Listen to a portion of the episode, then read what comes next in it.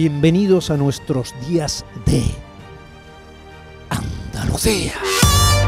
En Canal Sur Radio, Días de Andalucía, con Domi del Postigo.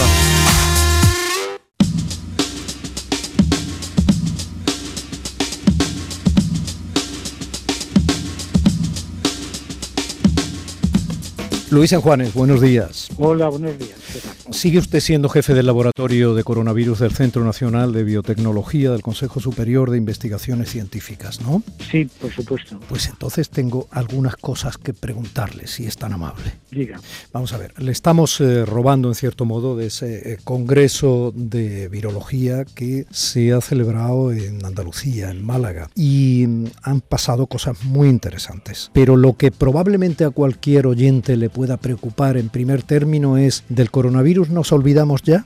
Pues bueno, no sería bueno que nos olvidáramos. El coronavirus ha venido para quedarse. Es un virus que se transmite muy bien y por tanto va a ser estacional, lo cual quiere decir que con toda probabilidad cuando viene el invierno y la gente se cierra en locales, la transmisibilidad del virus aumenta. La ventaja que ahora que tenemos, tenemos dos ventajas. Una es que la mayor parte de la gente ya está vacunada más de una vez, y esto es importantísimo, y que las cepas que están circulando ahora, preferentemente al Omicron, pues están bastante atenuadas. Y si uno está vacunado, pues eso hace que, aunque se enferma, pero no tenga que ser hospitalizado ni que muera. Pero si no estamos vacunados para las cepas Omicron. Mm, estamos vacunados con las, la vacunación con las cepas antiguas tiene la ventaja que eh, induce una buena protección contra las antiguas y también contra Omicron, aunque hay que reconocer que la respuesta contra Omicron eh, se ha perdido en casi un 50%, pero todavía induce una inmunidad. Lo que no ocurre es lo contrario. Si te vacunan con la Omicron, pues estás protegido contra ella, pero no contra las anteriores que son más virulentas. No sé si el término que son más virulentas. Sí. no, el problema es que uno puede caer en el error de decir, bueno, pues si ahora la estirpe que predomina es la Omicron, vamos a hacer una vacuna con la proteína S de la Omicron. Pero entonces sí que estaríamos bien protegidos contra el Omicron, pero no contra las anteriores. Y entonces las anteriores volverían a reemerger. La consecuencia de esto, y en resumen, por un concepto práctico, ahora cuando venga la nueva campaña, probablemente a de vacunación a partir de octubre, lo que es deseable es vacunarse con una vacuna doble, que contenga la proteína S de Omicron y también de alguna de las cepas anteriores, una vacuna dual. Sí, pero esa no la podemos comprar en el supermercado. No, pero dentro de poco esas vacunas ya se han hecho, se están validando en humanos, la validación va muy avanzada y al menos en el caso de la vacuna de Moderna y de Pfizer, con toda probabilidad estarán listas para listas y aprobadas para ser administradas en octubre.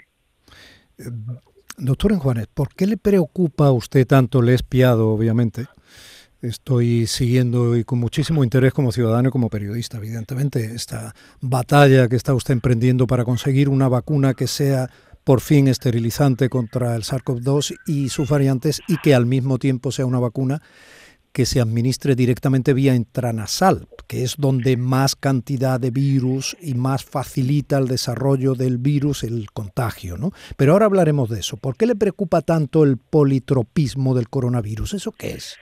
Bueno, el politropismo es que mientras que el SARS-1, que apareció en el 2002, nos infectaba solamente el tracto respiratorio y el tracto entérico, debido a la adquisición de una de un pequeño trozo de una proteína, eh, la proteína C se puede activar en cualquier tejido, en cualquier órgano de nuestro cuerpo.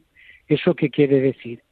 Que mientras antes el virus solo infectaba tracto respiratorio y tracto entérico, ahora te puede infectar el, la variante nueva, la del 2019, te puede infectar cualquier órgano, el cerebro, el con el sistema nervioso, el corazón, el hígado, el páncreas, eh, todo el sistema circulatorio, la boca, la nariz, y entonces te puede producir no una patología, sino una combinación de patologías.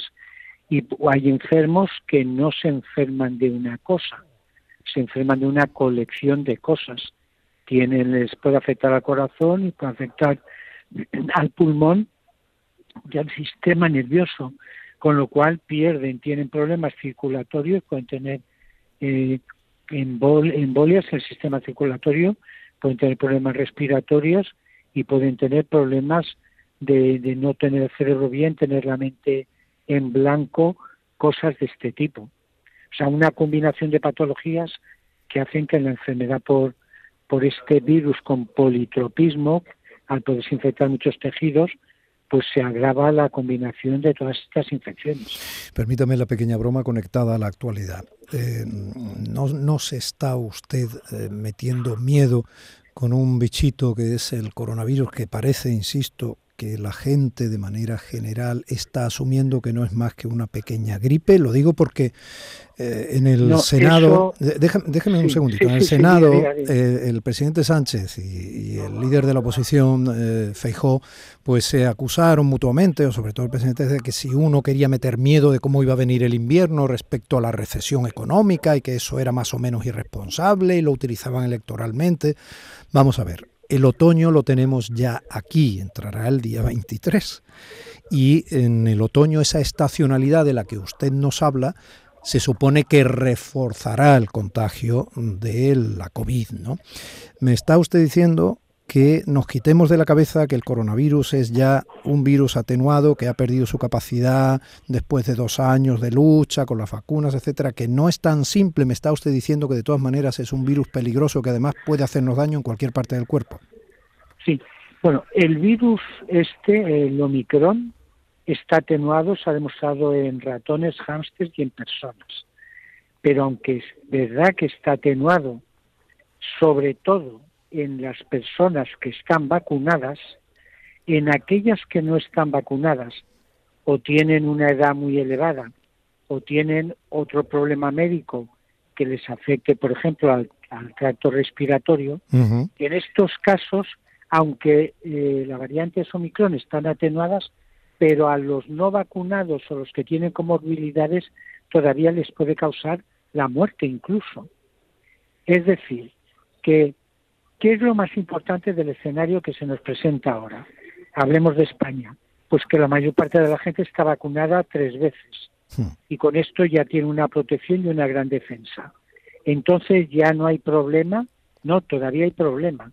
Hay problema porque esas personas, desgraciadamente, como se ha comprobado a partir de, de estar vacunadas tres veces, todavía se pueden infectar, ampliar el virus y volverlo a transmitir, aunque la patología que sufren es muy pequeña por haber estado vacunadas. Pero ¿y aquellas que no están vacunadas porque no han querido, no han podido, o aquellas que tienen una inmunodeficiencia porque han sido trasplantados y están inmunosuprimidos para no rechazar el tejido, o aquellas mayores que tienen un sistema inmune ya muy debilitado? Resumen, estamos en muchas mejores condiciones que cuando no se había vacunado la gente.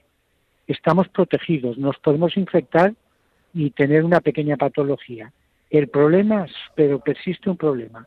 Las personas no, vacunadas, que en España afortunadamente son menos del 5%, las personas mayores y otras personas pues que tienen otras situaciones médicas como las trasplantadas. Es decir, el peligro este invierno comparado con el de tres inviernos no tiene nada que ver, es mucho más reducido. Pero ojo que el virus todavía mata a las personas no vacunadas. ¿Por qué nos dicen que, eh, sobre todo cuando se producía la vacunación infantil, eh, teníamos la responsabilidad de vacunar porque eso debilitaría al virus? Si estas vacunas que nos estamos poniendo permiten que el virus no se infecte y se desarrolle.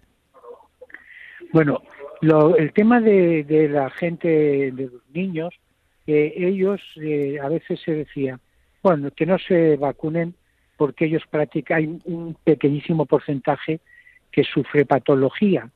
Y eso es verdad. Pero lo que pasa es que los niños van a la escuela y cuando vuelven a casa si se han infectado, contagian a los padres. Ellos casi no manifiestan patología, pero son una vía de entrada del virus en las casas. Pero incido, aunque estén vacunados, si usted me dice que se pueden infectar igual, no pueden contagiar igual, le pregunto. Pero, pero no es lo mismo. Siempre la carga viral de una persona vacunada, que en cuyo interior circulan los anticuerpos neutralizantes, ¿verdad? Y los linfocitos que matan las células infectadas, la carga viral de estas personas es mucho más baja, las personas inmunizadas, sean niños o mayores, y entonces la facilidad con que transmiten el virus es muy reducida también. Doctor Juanes, terminando ya que sé que usted tiene eh, prisa y yo no voy a hacer el truco eh, que siempre solemos hacer en la radio los periodistas, los comunicadores, para ir atrapándole y robándole su tiempo.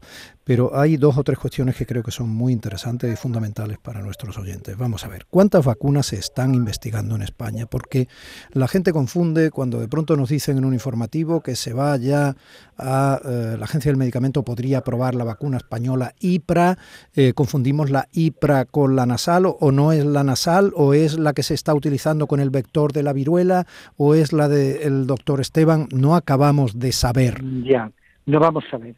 En España, por simplificar, ¿verdad? Podríamos decir que hay un poco más de 10 vacunas que se están haciendo en distintos laboratorios.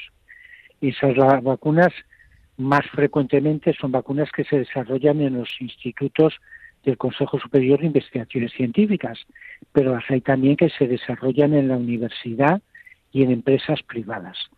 De todas ellas, el gobierno, eh, pues con sus asesores, hizo una reunión y, y, concluyó que la que iba más adelantada y la que convenía, que habría que apoyar más, era una vacuna que realizaba una empresa privada en colaboración con alguna universidad, que es la vacuna de la compañía IPRA, que está en Gerona. ¿Esa vacuna se diferencia de las que nos estamos poniendo? Muchísimo se diferencia muchísimo, cada vacuna tiene un principio y una estructura y esa es una vacuna que es muy sencilla y está basada en una sola proteína hmm. que se administra en, conjunción con un adyuvante, es decir, un promotor de la respuesta inmune y se puede fabricar con mucha facilidad. Hmm. Ello ha hecho que el gobierno probablemente por esa facilidad de fabricación lo fácil que era ponerla en el mercado, la, digamos, seguridad, porque se basa en una proteína que muerta, ¿no? que no se puede propagar, pues eso es eh, más segura desde el punto de vista de eso, que no tenga efectos secundarios. Es la que el gobierno en España ha decidido para aprobar y es en donde se ha volcado la inversión máxima de dinero. Dicho torpemente, es, se nos inocularía un trocito que define al bicho muerto. Sí, vale. inocula un trozo que es no es que sea una proteína de las más de 20 que tiene el virus, es y tampoco es una proteína entera, es un trocito de una proteína. Vale. Es una proteína muy sencilla que en este momento solo está aprobada como vacuna de refuerzo, no como una vacuna para empezar una Entendido, es intramuscular también. Sí. Luego, si es intramuscular también, pues usted es dice... menos eficaz que claro, las intranasales. Claro, pero usted, ¿cuándo nos va a proporcionar la vacuna intranasal que además sea esterilizante, hablando en plata, que se cargue al bicho, que vaya al lugar donde el bicho de verdad tiene su fortín, etcétera? Sí, exactamente. Nuestra vacuna induce una inmunidad en mucosas muy elevada, como hemos demostrado en los modelos experimentales. Lleva varios antígenos, no uno solo, pero es una vacuna más compleja y ahora estamos ya en la fase, después de haber visto que funciona de los animales experimentales, de hacer un escalado en la producción, aumentar la eficacia de la producción y entonces, pues, como muy pronto, eh, a finales del año que viene, pero no nos gusta dar fechas, pues eh, pasaríamos ya a fases en humanos si todo va bien. Pero reconocemos que vamos más lentos que los demás porque es una vacuna muy innovadora y un poco más compleja. ¿Quién, lo, iba a decir, doctor Juanes? Usted estaba ya casi jubilado cuando vino la COVID. ¿Perdón? Que le, que le digo que quién lo iba a decir, que estaba usted casi jubilado cuando llegó la COVID. Bueno, pero claro, por eso nos dio pena jubilarnos después de tantos años trabajando con coronavirus y seguimos en la batalla.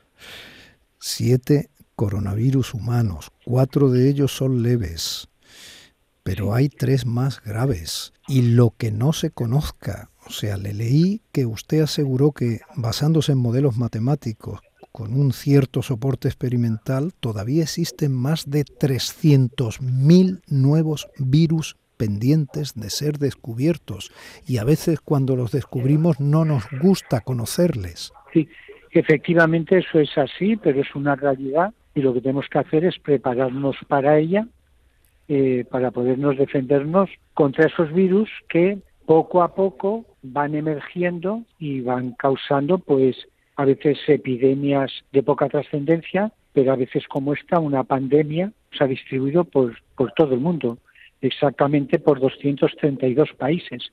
Y entonces hay que desarrollar los laboratorios y las infraestructuras y la transmisión de información científica para poder protegernos contra las próximas pandemias que sin duda van a venir, porque es lo que ha pasado toda la vida. Doctora Juanes, le agradezco muchísimo, agradezco a los intermediarios que nos han permitido en ese estupendo congreso de virología celebrado en Málaga, que nos han permitido poder hablar. Agradezco muchísimo que usted no se haya jubilado y estamos en manos de investigadores y de gente tan solvente y conspicua como usted. Un abrazo muy grande, ha sido muy amable. Adiós, hasta luego, adiós. Días de Andalucía con Domi del Postigo, Canal Sur Radio.